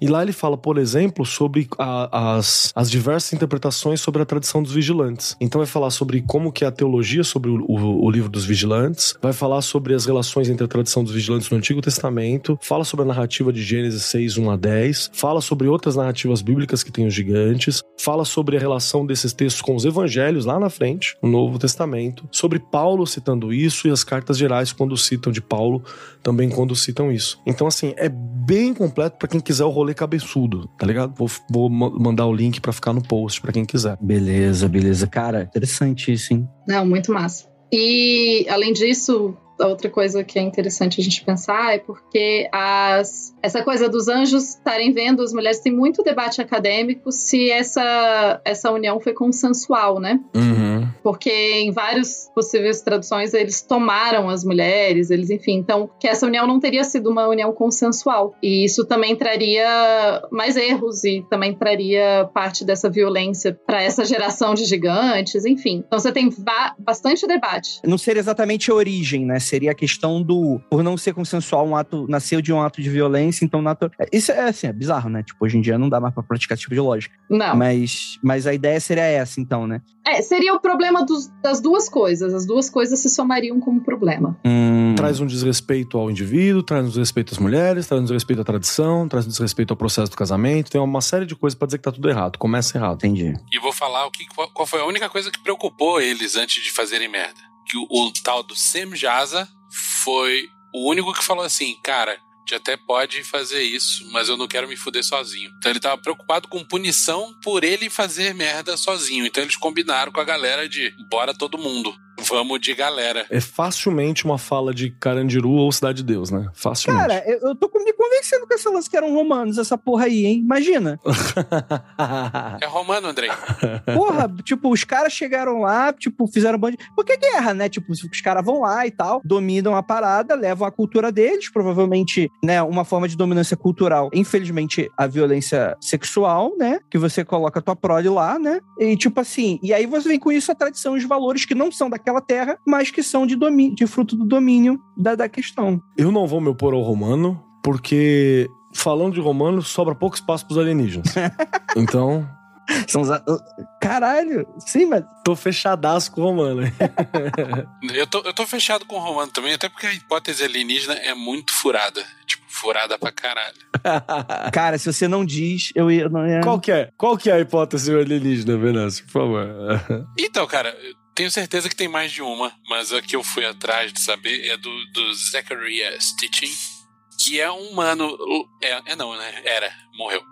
Loucaço, loucaço da teoria do alien do passado. Ele tem uma série de livros sobre esse tema específico. E, obviamente, eu não li a série de livros. Eu, eu desenho uma linha no chão, assim, da loucura dos alienígenas do passado, no Von Daniken. Eu não passo daquele ponto, saca? O Von Daniken levantou para esse maluco aí cortar, né? No vôlei. É isso. E você sabe, e sabe que o Von Daniken hoje, ele é extremamente conservador no rolê do alienígena do passado, né? Não, lógico, não tem como não ser, né? Daí, pra mim, ele já tá mais do que devia, né? não devia estar nem falando o nome dessa galera aqui, mas... Vai que atrai. Não, não fala isso, que a gente gravou sobre, sobre como é que é? Era um deus astronautas, a galera ficou pistola. Isso aí é, é isso que eu falei. É uma, tipo assim, para quem gosta de assunto do insólito, isso é uma das coisas basilares que a galera fica muito, fica muito bolada. É, ele é sagrado. É, é isso aí o cavalo de Troia lá do, do BNTs. Mas aí vocês fiquem putos comigo, não parem de ouvir Mundo Freak. Não. Eles podem ficar bravos comigo também. Fiquem bravos com eles aí, não comigo não. Eu não quero encheção de saco com eles. Isso. Deixa, deixa o Andrei de fora dessa.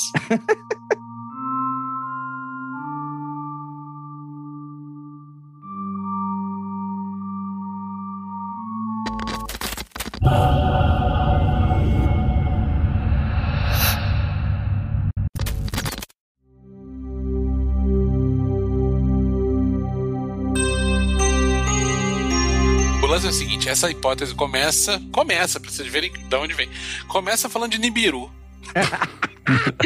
Tá indo bem. Ah. Faz tempo que eu não via de Nibiru. O que é, do que é Nibiru, Vinícius? Nibiru é o chamado 12 planeta. Olha aí. Que, em tese, é um, um planeta mesmo, tipo, como a, como a nossa Terra. Só que, em vez dela estar numa órbita regular ao redor do Sol, ela ou está numa órbita muito distante e elíptica estranha que se aproxima do Sol só com alguma de tempos em tempos, e esse ciclo é supostamente de 3.600 anos, ou ele está numa órbita muito nada a ver, mas o lance é, ele de tempos em tempos passaria perto da Terra. Astrônomos contemporâneos já fizeram todos os cálculos possíveis para mostrar que isso não é possível, não existe nenhuma possibilidade matemática de que um objeto do tamanho de um planeta, tamanho de Marte, por exemplo, ou de Júpiter, Faça o que quer, né? passe a cada 3.600 anos por aqui. Porque se ele tivesse velocidade para fazer isso, ele passava batido e saía da Via Láctea. Era estilingado, né? Exatamente. Já alguns astrônomos especulativos já tiraram foto de Nibiru e já provaram que aquilo nem planeta era, era um anel de luz, enfim. A hipótese de Nibiru é muito desprovada pela ciência. Mas tem a galera que acredita. O Zacharias Sitchin é um desses, era um desses caras que acreditava. Ele dizia que numa dessas aproximações de Nibiru, há 450 mil anos atrás, veio, passou perto da Terra e falou: vamos dar um pulinho ali naquele planeta azul que parece simpático. Desceu uma galera e falou: "Ah, olha só, metais preciosos. É óbvio que eu venho da puta que pariu da galáxia, mas eu preciso de ouro Da Terra, né? da Terra. Tem planetas que, que são inteiros de diamante, tem asteroides com metais raros, né? Tipo, é, é o da Terra, né? Exato. Isso. O da Terra é mais legal. É o da Terra que é bom. Aí mandaram a galera, os tais Anunnaki, Tava demorando. para a região que hoje é o sul da África. Principalmente, né? Mas em outros lugares também. E os Anunnaki seriam a força de trabalho pesado, braçal, desse, da galera de Nibiru. As formigas operárias. as formigas operárias. E mandou os Anunnaki pra cá, e os Anunnaki começaram a fazer o trabalho de mineração, que é pesado, né, cara? Mas já tinha seres do gênero, filo, sei lá como é que chama, Homo, na Terra. Ah, é a teoria da mulher macaco, já conheço a teoria já. Isso. E o lance é o seguinte: em um, em um dado momento, os Anunnaki. Viram a bundinha peluda e falou: é aqui. fi- não, eles ficaram putaço. Eu não tô mais afim de ficar carregando pedra nessa porra. Falaram com o chefe dele, falaram: chefe, não tá dando, vamos ter que fazer alguma coisa a respeito disso aí. Os chefes deles olharam, viram uns Homo erectus Ah, terceirizaram. Porra. e falou: Cara, essa galera aqui tá bem mais adaptada à Terra do que vocês. Só que eles não têm inteligência suficiente para fazer um trabalho organizado de mineração e usar tecnologia e tal. Então, bora chegar no meio do caminho. Bora fazer um cruzamento genético dos Anunnaki com os Homo erectus. E vamos ver no que que dá. E é daí que surgimos nós, Homo sapiens. Exatamente. E foi aí que descobriram por que, que eram Homo erectus. É, foi nesse momento aí. Que Ganharam o nome. Olha só. Fantástico. Sabe o que eu acho fantástico? Porque a galera, a galera não consegue não imaginar uma sociedade que seja capitalista, escravista, né? Imperialista. Não, é impossível imaginar uma sociedade que difere disso, né? Caralho. É muito bom. E é isso, é isso que aconteceu na hipótese do Zachary Stitch. Viemos, fomos visitados por seres de outros de outro planeta, que supostamente seriam os anjos, que viram a, as- a galera da Terra e falaram: bora cruzar. Cruzaram e estamos nós aí até hoje contando a história. É, que tem o lance do, do, do trouxeram tecnologia, né? Tradições, né? Isso, isso. Como eu disse, tem uma série de livros falando sobre isso. É muito aprofundado na loucura. Sim, sim. Não, e assim, mistura coisa da Mesopotâmia e as coisas de que os deuses viraram e falaram: vamos criar gente pra fazer nosso trabalho porque tá foda. E, e daí depois as, as, as pessoas faziam muito barulho, eles decidiram fazer o dilúvio pra acabar com o barulho. É, é outra ideia genial. E tem todo o rolê de que os chefes dos Anunnakis, que eram as formigas operárias do bagulho, eram os deuses da antiguidade. Então, os deuses mesopotâmicos eram, na verdade, de carne e osso e eram os aliens mais desenvolvidão, mais bolado. Acho maravilhoso. Sabe quais são as duas coisas mais incríveis dessa teoria toda? Assassin's Creed e Stargate. É isso aí, é isso aí. Cara, Stargate é muito bom, né? Fala sério. É muito bom o Stargate, cara. São as duas coisas mais incríveis que saiu disso aí. Adorei. É, Eu não tinha lembrado, mas Assassin's Creed é exatamente isso também. É que eu meio que pulo essas partes do jogo, sabe? É exatamente isso. É porque o legal não é essa parte. Essa parte é aquela parte que você fala, ah, é, tem isso, né? Você tá jogando. É. Pô, eu gostava dessa parte aí, pô. Teve extraterrestres e tal, mas eu ainda tô esperando a Blavatsky. Ah, então beleza, vamos de Blavatsky.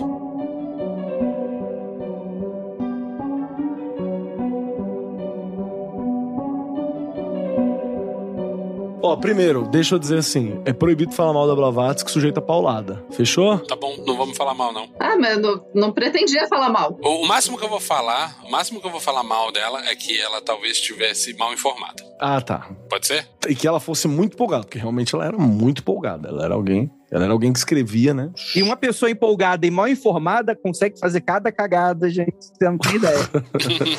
Ó, já tá passando a linha, Andrei, sujeita a paulada. Cara, minha, minha história com esse lance da Blavatsky começa com uma experiência pessoal minha. ah, lá vem. Que é assim, as pessoas que me conhecem no convívio pessoal sabem que eu tenho uma tendência a ser meio zoeiro. Hum. Isso vem do meu pai. O meu pai é uma pessoa muito zoeira. E o Vinícius tem um azar.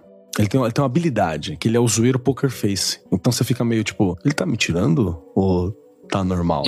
é. Ele tá tirando, tirando sarra, ele tá falando sério, né? Tipo, E o meu pai é um cara muito zoeiro também, até hoje. E meu pai era virado no- nas Blavatsky, né? Consumiu tudo isso daí na época dele, de jovem.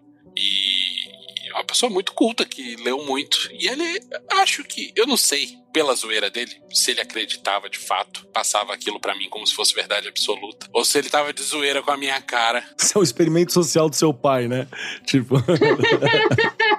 O fato é, quando eu era criança, que eu não sei precisar qual idade, meu pai me passou muita coisa de Blavatsky como, ó, isso aqui é, é real, isso é real. E não tinha, eu sou velho, tá, gente? Não tinha internet pra você chegar lá, entrar, pesquisar e procurar. Se você pegasse a porra da enciclopédia britânica, simplesmente não tinha o verbete que você estava procurando, porque não é cheio de buraco aquela merda. Então, você, sei lá, eu acreditava no meu pai, né?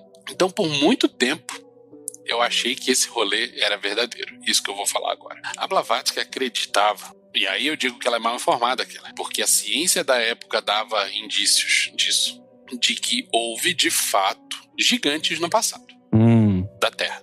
Ela tinha um monte de história.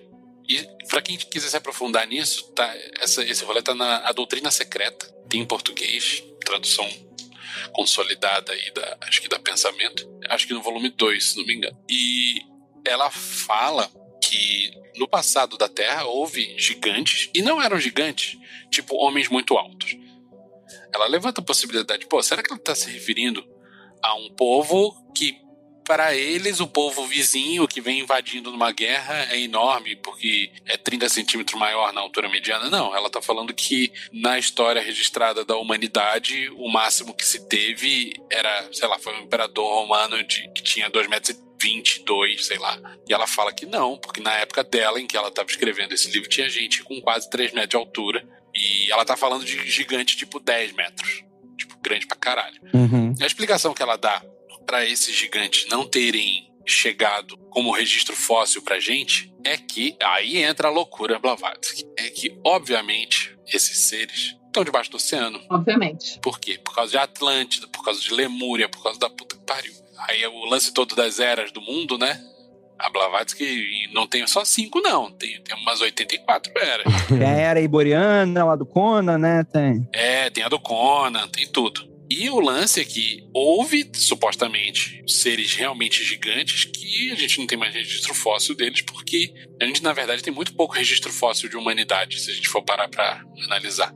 E uma parte do que se confundiu, e a, e a Blavatsky levanta essa bola, pessoas chegaram a achar na época dela, né, século XIX, que ossadas de animais eram ossadas de gigante. Então, sei lá, tinha uma anta pré-histórica gigante que, sei lá, tinha um fêmur parecido com um humano, tinha alguns ossos parecidos com os humanos, e a pessoa olhava aquela porra e falava, cara, isso é um humano muito grande. Que porra é essa, né? Não tinha o, o- o- Acho que é uma igreja barra museu. Tipo, não tem nem muito tempo, tem alguns séculos só. Que tinha a cabeça de um, de um fóssil de mamute, que o buraco da tromba era um olho. Era o olho e é- seria uma ossada de ciclope, né? Aí eles montaram como um ciclope, né? Porque era o que tinha na cabeça deles. né? Uhum, sim, sim, sim, sim. Mas aí a explicação que a Blavatsky dá para existir hoje pessoas muito altas é que, baseado em Darwin, que era o top da ciência da época, né? Super recente, era tecnologia de ponta ali. É, todas as espécies têm uma tendência genética a se reverter ao, ao que elas já foram no passado. Então, algumas mutações podem se manifestar traços que se perderam no período no processo de evolução. Então é por isso que de vez em quando nasce uma galera grande pra caralho. Por quê? Porque tá trazendo de volta uma herança genética da época que nós éramos gigantes. Tem gente que tem uma teoria dessa com, com, com que a tigre de sabre, que tipo, uma hora vai surgir de novo por causa de sei lá o que. Eu me lembro de ter visto um bagulho desse aí uma vez. É, aí a, a Blavatsky apela muito pra testemunha de antiguidade, tipo antiguidade grega e tal, porque tem uma porrada de texto considerado relato verídico escrito por gregos falando de gigantes gigantes, não gigantes de pessoas altas, né? E assim, eu acho muito preocupante o caminho que ela segue, porque pende muito para um, um, um, racismo não percebido, em que ela fala que algumas ossadas de animais poderiam ser de humanos inferiores, e aí o negócio fica muito feio. É melhor não seguir por esse caminho. Mas ela chega a falar, eu tô falando de gigante de forma genérica, mas ela chega a falar especificamente de Nefilim.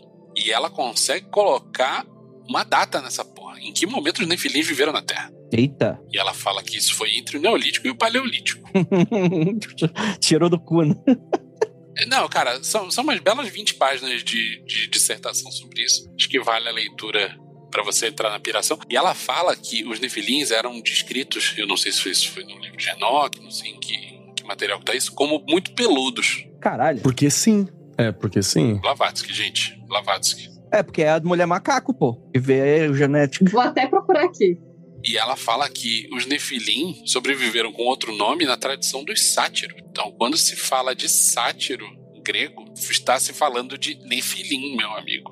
Eu adoro, adoro o freestyle do século XIX pro início do 20. Ele é incrível. Cara, e sabe o que é pior, cara? Não é freestyle, essa mulher leu pra caralho. Não, não, eu tô, o estilo narrativo, porque assim, ela não cita nada. Hoje em dia, quem vai publicar Blavatsky e quiser colocar referência, consegue colocar referência de coisa pra porra. Porque ela lia em 5, 6 idiomas, foi a primeira pessoa Sim. a ter acesso à porra do Tibete e, e, aprender coisa pra caralho e trazer pra cá. Foi uma mina que era de, de origem pobre na Rússia e conquistou culturalmente uma porrada de coisa. Então, assim, ela era foda. Ponto final. Ela era foda. Mas eu adoro a escrita freestyle, porque você pega, por exemplo, exemplo, né? Que, que o, o Deus Oculto, Aleister Crowley Deus Oculto, você pega o Renascer da Magia, é o mesmo estilo de escrita, né? Sim, é muito influenciado. É, eles vão citando, vai citando, porque você não tinha, né, como, como fazer referência e tal. Isso é muito legal. E tem mais aqui. E ela fala que assim como os Nefilim em algum momento cruzaram com outra espécie humana e, e, tiveram descendentes e o sangue foi afinando, vamos chamar assim. Os Nefilim, baseado em relatos de deuses e formas teriomórficas assumidas por ele, os Nefilim teriam cruzado com animais e dado origem a seres vivos, carne e osso, que seriam como se fossem bestas híbridas. Então ela fala, por exemplo, me lembro exatamente. Ela fala de Poseidon, que apareceu na forma de um golfinho em algum momento. Isso é porque o Nefilim transou com um peixe e virou aquela porra, entendeu? É muito louco o bagulho. Da hora. Recom recomendo a leitura. Doutrina Secreta. Eu fui olhar aqui um pouco muito bom, gente, porque se eu colocar Nefilim pra procurar, eu achei uma página que é melhor do que o que vocês estão falando. Caralho. Você não, você, não, você não caiu naquela rule, não. Qual que é a, a regra, André? Regra 34. É, regra, regra 34. 34. Eu falar 43. Não caiu. É, Moscou, Moscou. Não, não, não, não, não, não, não. Vocês sabem o que, que a Bíblia fala sobre o pé grande? Me conta. eu, eu sei do, da história de que o pé normalmente é proporcional, né? Eu achei muito bom, porque, tipo, é uma, um site com respostas bíblicas. Eu tava procurando outra coisa e achei isso. Eu falei, caraca, eu vou mostrar para as pessoas isso. Vai ser agora. Né? Então, teoricamente, tem pessoas que defendem que a Bíblia tem provas de que o pé grande existe. Mas tem. Uma delas seria que existem três provas principais, ah, três teorias principais: a teoria de Esaú, a teoria de Caim e a teoria dos Nefilim. A teoria do, de Caim é porque em Gênesis 4:12 fala que Caim foi, ele tem que andar pela terra sem descanso, né? E isso, então, Caim seria o pé grande. Caralho! Pô, mas também o Drácula, segundo o Drácula 2000. Porra! Perdão, ele é um, os, os grandes são descendentes de Caim. Melhor ainda, porque ele montou, manteve a, a linhagem viva. Isso. Mas eles são. Eles são. Eles não podem viver com os outros humanos por causa disso. Puta, eu acho que eu achei a mesma página que você, Tupã. Né? Bom demais. Aí, a, a teoria de Esaú é porque Esaú, de acordo com Gênesis 25, 25, Esaú foi. é, ele nasceu com o corpo coberto de cabelo, né? Ele era muito peludo. Ele era tipo Tony Ramos. E daí, os Edomitas, que são os, os descendentes dele e inimigos de Israel, seriam, na verdade, os descendentes de Esaú e por isso eles seriam peludos. E claro, a última possibilidade é que daí os pés grandes seriam o que sobrou dos Nefilim ou um novo tipo de Nefilim que surgiu depois do dilúvio. Incrível. Então fica aí as possibilidades de Nefilins e pé grandes. O pé grande sobreviveu ao dilúvio porque ele sabia subir a montanha, pô. Mas não, mas a montanha também afundou. O barco fica preso na montanha depois que a água desce, não é, não é durante o dilúvio. Ah, entendi. É porque o pé grande serve de prancha, né? Ele tá andando sobre as águas, na verdade. Perfeito. Mas assim, eu dei uma procurada aqui Nefilim e não achei nenhuma menção a eles serem peludos. Fantástico, fantástico. Adorei. Eu me senti muito instruído nesse programa de hoje. Eu quero agradecer a todos os presentes, viu? Olha, eu tô procurando aqui na base do Ctrl F, tá? Mas eu acho que vem, tem a ver com algum comentário sobre um Veda. Ah, tá. É, daí a fonte é outra, né? É, e, a- e essa é uma fonte difícil de dominar, e eu tô ligado que essa é outra coisa que a Blavatsky fez muito bem, né? Que foi amarrar uma porrada de cultura pra tentar encontrar uma verdadeira cultura humana. Essa era a ideia dela, assim. Então ela fazia esses, essas amarrações. Essas amarrações. A tradição teológica identifica os Nefilim com homens peludos ou sátiros, sendo os últimos míticos na quinta raça e, o- e os primeiros históricos, tanto na quarta quanto na quinta raça. Ah, bom. Isso é a citação isolada da Blavatsky. E esse lance todo de quinta raça, quarta raça, aí tem que pegar um, um- um infográfico pra entender, porque é foda. Tem, tem. Eu, já- eu- eu acho que eu tenho, hein? Se bobear, isso aí deve ter inspirado o Tolkien aí, né? não? Inspirou, não? Sim, sim. Ah, com certeza. Esse negócio de pé, pé peludo, né, tal. Com certeza. Também, não, mas tipo, várias raças, né? Eu não tenho dúvida que o que Tolkien, por exemplo, tem influência nessa parada, é, foi influenciado por essa parada. A influência da Blavatsky é muito grande. Mas ele era cristão e jamais vai admitir, né? Não, mas ele era acadêmico, tipo, o Zeitgeist, né? Essas ideias estavam rondando, né? Tipo assim, uma terra, porque, tipo assim, pra Tolkien, aquela terra. do- ah, como é que é o nome? Terra-média. Não, mas Terra-média é o continente, o planeta lá, o Eda, Ada, o Arda. Arda. Arda é o planeta Terra no passado, né? É, no passado. Sim, é a mesma história do Conan. Tanto que tem um conto bem recente, tem um conto bem, rec- bem recente. Um dos últimos contos dele era de um cara da nossa época que viajava no tempo até a época do Senhor dos Anéis, né? Era o primeiro Zekai. E, e- então, tipo assim, mano, Conan, O Tol- segundo, primeiro Zekai foi Jesus. é verdade, né?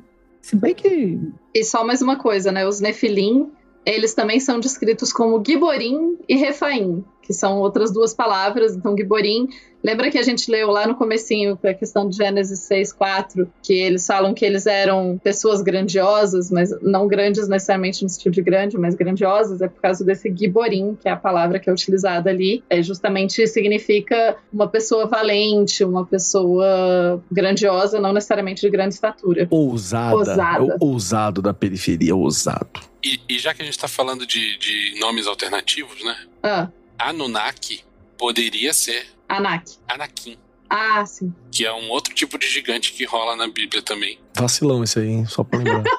O Keller estava falando alguns possíveis no- significados de, de Nefilim. Um outro que o, que o maluco levanta, lá o Sitchin levanta, mas que ele já tomou muita porrada na cabeça porque ele não era estudioso de língua semítica, é que seria uma forma de Hanar, sei lá. eh, Não, nef, Nefalim, sei lá, uma porra dessa. Uma palavra qualquer que significa de fogo. Então ele dizia que era os homens que vieram do, do fogo, a galera do, de Nibiru. Beleza, então. tá bom. É isso tá. aí. Então fica aí todas essas opções pra todo É mundo. isso, toma essa. Escolha a sua, né? É, Dê um Google. Escolha a sua. Ou, ou rola um D20 e consulte a tabela 122. Você vai, os Nefilim pé grande, o Nefilim extraterrestre, o Nefilim que ensina, que sabe fazer maquiagem, Nefilim romano. Nefilim romano. Nefilim Aristeu. Nefilim aristeu. Eu gostei do pé, agora eu vou juntar tudo. O pé grande que ensina maquiagem. Eu teria aula de maquiagem com um pé grande. Você tá perdendo a chance de ser a, a nova Blavatsky, Tupá. Tá perdendo essa oportunidade. Caralho. Mete louco igual o cara do cavalo de Troia, tipo, escreve uma ficção e fala que não, não, foi real, aconteceu mesmo. É tudo verdade. É tudo verdade. Tudo foi ficção em algum momento. O problema é quando a gente acreditou muito. Olha aí, ó, lacrou. Isso aí é o barulho do tabu sendo quebrado agora, nesse exato momento. o cabu sendo tabado. Vamos encerrar, gente. Vamos encerrar que esse papo já chegou no Nibiru. Vambora. é, ele, ele, acabou, ele acabou tem uns minutos, né? Inclusive. Tem que ir embora. O Nibiru tá chegando, tem que ir embora. É isso. Estamos todos ficando nibirutas. Então é isso, gostaria muito de agradecer a participação de todos vocês. Cara, se vocês, ouvintes, se você chegou até duas horas, final de duas horas de podcast, escutando esse papo, procure um médico. Por favor. e quando me ver, peça um abraço que você merece por isso. Pode ver, tá, tá combinado. Isso. Muito obrigada, viu, gente, por aguentar a gente até aqui. ah, e é isso e aquilo. Não olhem para trás.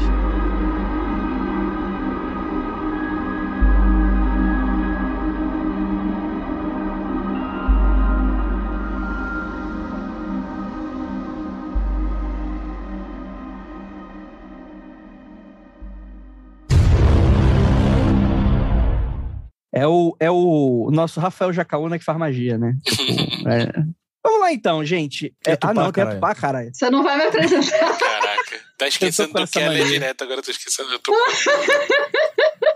Agora você tá com a mania de não apresentar as pessoas, é, é eu faz uns três programas do Magicanto que eu não sou apresentado, assim. Hoje eu esqueci Hoje você. eu apresentei. Isso aí é, é pra vocês ficarem espertos aí.